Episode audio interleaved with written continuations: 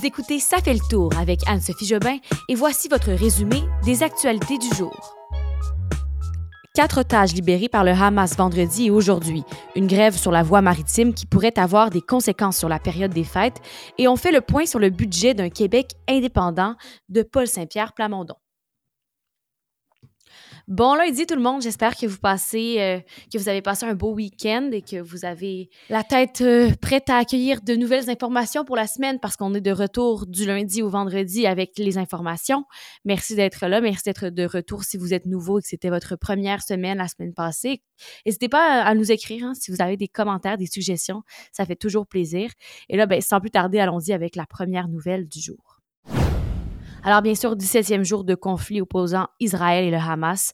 Aujourd'hui, ce qui a marqué l'actualité, c'est la libération de deux autres otages. Je dis deux autres parce que vendredi, euh, bon, c'est arrivé après l'épisode, mais il y a deux otages américaines qui ont aussi été libérées.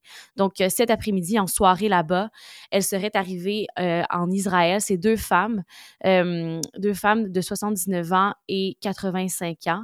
La Croix-Rouge a indiqué avoir aidé à les transporter en dehors de Gaza Selon les médias israéliens, les deux femmes avaient été kidnappées euh, avec leurs maris, mais leurs maris sont toujours retenus par les otages, euh, sont toujours retenus otages, pardon, par le Hamas. Le porte-parole de la branche militaire du Hamas, lui, a dit que euh, les deux otages avaient été libérés pour des raisons humanitaires pressantes et il dit que c'est grâce à une médiation du Qatar et de l'Égypte. Et le porte-parole aussi a dit que la libération des deux otages vise aussi à prouver au peuple américain et au monde entier que les allégations qui ont été faites par Joe Biden et son administration au sujet du Hamas sont sans fondement. Et euh, cette libération-là, ben, comme je le disais, c'est ça, ça survient trois jours après la libération de deux Américaines vendredi. Donc là, on est à quatre otages libérés. Aussi en Israël, euh, c'est qu'au cours du week-end que les premières cargaisons d'aide humanitaire ont été autorisées à entrer dans le territoire qui compte, je vous rappelle, juste 2,4 millions d'habitants, mais des gens qui sont totalement en détresse parce que depuis là, 17 jours, ils sont assiégés par Israël. Il y a euh, en ce moment là, seulement 4 des importations de Gaza qui entrent si on compare euh, aux importations qui rentrent normalement en temps normal, en temps de paix. Et euh, ce que avait dit l'ONU, c'est qu'il fallait environ une centaine de camions par jour hein, pour être capable de subvenir aux besoins de tout le monde. C'est pas ce qui se passe en ce moment. La situation est aussi catastrophique, comme je disais. Là, on a un bilan, dernier bilan qui monte à maintenant 5000 morts dans la bande de Gaza. Et point de vue réaction internationale, on a les alliés d'Israël qui demandent un cessez-le-feu humanitaire, mais pas les États-Unis. Eux, ils ont prévenu lundi que tout cessez-le-feu à Gaza euh, profiterait au mouvement islamiste palestinien du Hamas. En gros, ils disent que ça donnerait au groupe euh, terroriste une possibilité de se reposer, de se rééquiper, de refaire des forces et de se préparer peut-être à une autre attaque terroriste contre Israël. Donc, voilà. Euh, par contre, au Canada, ce qu'on sait, qu'est-ce qu'il y a de nouveau, c'est que euh, l'ambassadeur israélien à Ottawa, Ido Moed, lui, s'est dit ravi parce que le Canada s'est joint aux États-Unis et à la France pour dire que l'explosion de l'hôpital à Gaza, dont je vous parlais la semaine dernière, a été causée par une requête provenant de Gaza et non d'Israël, non de l'État hébreu. Il y a la ministre canadienne des Affaires étrangères, Mélanie Joly, qui a dit euh, samedi que le Canada mettrait fin au vol d'évacuation en provenance d'Israël. Donc, dès aujourd'hui, là, ce sont les derniers vols. Prochaine étape qui inquiète dans ce conflit, c'est que Israël se prépare toujours à une invasion terrestre dans la bande de Gaza. On peut vraiment dire que ce sera la nouvelle étape de cette guerre quand ça va arriver. Là. Euh, Gaza est toujours bombardée hein, à chaque jour. Il y a 80 personnes qui auraient été tuées dimanche, dans la nuit de samedi à dimanche. Et l'invasion terrestre, ben, ça ferait craindre un certain débordement régional du conflit, surtout au Liban, parce qu'on sait que depuis l'attaque du 7 octobre dernier, il y a des violences qui opposent le Hezbollah libanais et l'armée israélienne à la frontière entre Israël et le Liban. Depuis, il y a quand même eu 40 morts là-bas une autre grève, pas celle du Front commun cette fois-ci, mais celle des syndiqués qui travaillent à la voie maritime. Il y a une grève qui a été amorcée hier dimanche euh, à la première heure. Il s'agit donc des travailleurs de la Corporation de gestion de la voie maritime du Saint-Laurent. Et eux, ils jugent que les négociations euh, qu'ils avaient samedi n'ont pas permis d'arriver à une entente qui était satisfaisante pour les deux parties. Euh, donc, en gros, samedi, c'était vraiment les négociations de la dernière chance. Et ils n'ont tout simplement pas réussi à, s'entendre. C'était donc le syndicat d'Unifor et la Corporation de la gestion euh, de la voie maritime du Saint-Laurent. Bien sûr qu'encore une fois, le salaire était la principale négociation. Et la raison pour laquelle je vous en parle, c'est que ça risque d'avoir des conséquences directes sur notre économie.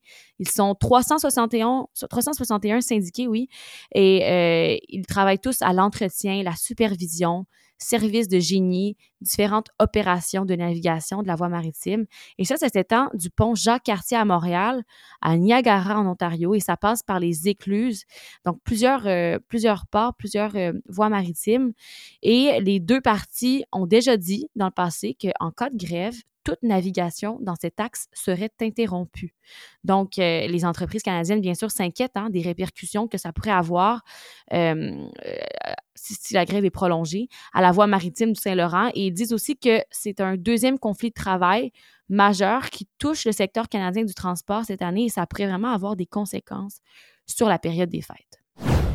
Je vous parle maintenant d'ingérence étrangère chinoise. On apprenait ce matin que des dizaines de députés fédéraux, y compris le premier ministre Justin Trudeau et aussi le chef conservateur Pierre Poilièvre, euh, ont été visés par la Chine, la République populaire de Chine, par une campagne de spamouflage. Spamouflage, là, c'est une combinaison des mots spam et camouflage.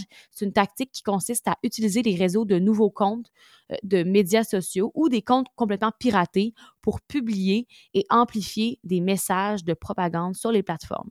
Donc, euh, il y a des outils comme les deepfakes qui ont été employés. Et ce qu'a annoncé Affaires mondiales Canada, c'est qu'à partir de début août 2023, il y a eu vraiment là, beaucoup de messages qui ont été publiés, surtout pendant la longue fin de semaine de septembre. Et ça a laissé des milliers de commentaires en anglais et en français sur les comptes Facebook et X, anciennement Twitter, de ces députés et du premier ministre. Euh, on ne sait pas exactement ce qui était publié, mais il y a un média assez fiable que vous connaissez peut-être, le Toronto Star, qui lui dit que les messages, par exemple, c'était euh, des commentaires qui disaient que les politiciens négligeaient leurs membres les membres de leur famille, qu'ils avaient des enfants illégitimes ou encore qu'ils remettaient en question l'orientation sexuelle de leurs enfants. Euh, vraiment, là, ça, c'est selon le Toronto Star. Ça n'a pas été confirmé nulle part, mais ça vous donne un peu une idée de ce qui aurait pu être publié. Ce qu'on comprend donc, c'est que l'opération avait probablement pour but de discréditer, de discréditer pardon, et de dénigrer ces députés-là, alors de dire des choses qui sont fausses sur eux pour euh, remettre en question les normes politiques et éthiques de ces élus-là qui ont été visés. C'est ce matin que Paul Saint-Pierre Plamondon déposait son portrait des finances d'un Québec souverain. On vous en parlait la semaine dernière, hein, ça faisait beaucoup réagir parce qu'entre autres, il parlait d'avoir notre propre monnaie québécoise, notre propre armée. Euh, donc là, le document a été déposé et la déclaration du chef du Parti québécois a été que l'indépendance se ferait essentiellement à coût nul euh, dès l'an 1 d'un Québec. Il dit qu'il ne manque de rien au Québec pour devenir un des pays les plus riches de la planète quand même. Hein. Et euh, il explique dans le document qui euh, le document pro forma c'est un document qui a été rendu public ce matin. Il dit que si on était au lendemain d'un référendum gagnant pour l'option du oui, et si on faisait les mêmes choix qu'aujourd'hui, le Québec réussirait à aller chercher près de 97 milliards de revenus fédéraux et que le déficit budgétaire de l'État québécois serait maintenant à 5,5 milliards de dollars en 2027-2028. C'est une nouvelle avec énormément de détails, énormément d'informations. Donc, je vous invite à aller consulter l'article en description du balado, l'article du Devoir là, qui explique bien le projet si ça vous intéresse.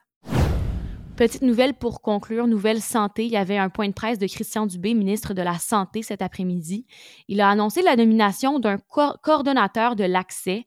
Euh, c'est une bonne nouvelle parce qu'on sait que c'est pas toujours facile le système de santé au Québec.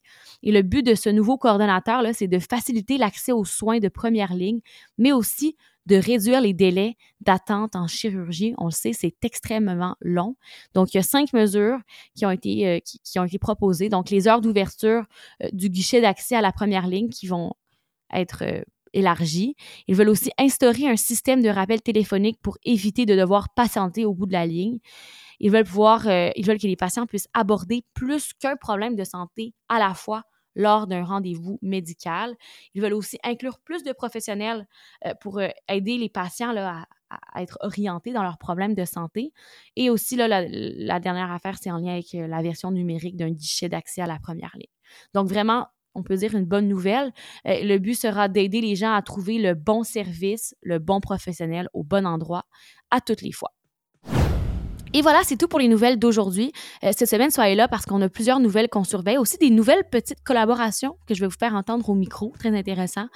Et euh, ben, mercredi, on va surveiller encore l'inflation hein, parce que la Banque du Canada va annoncer si son taux directeur augmente ou pas mercredi. Les observateurs disent que non, mais vous allez devoir revenir ici pour en savoir plus. Alors, on se dit à demain. Bonne soirée tout le monde.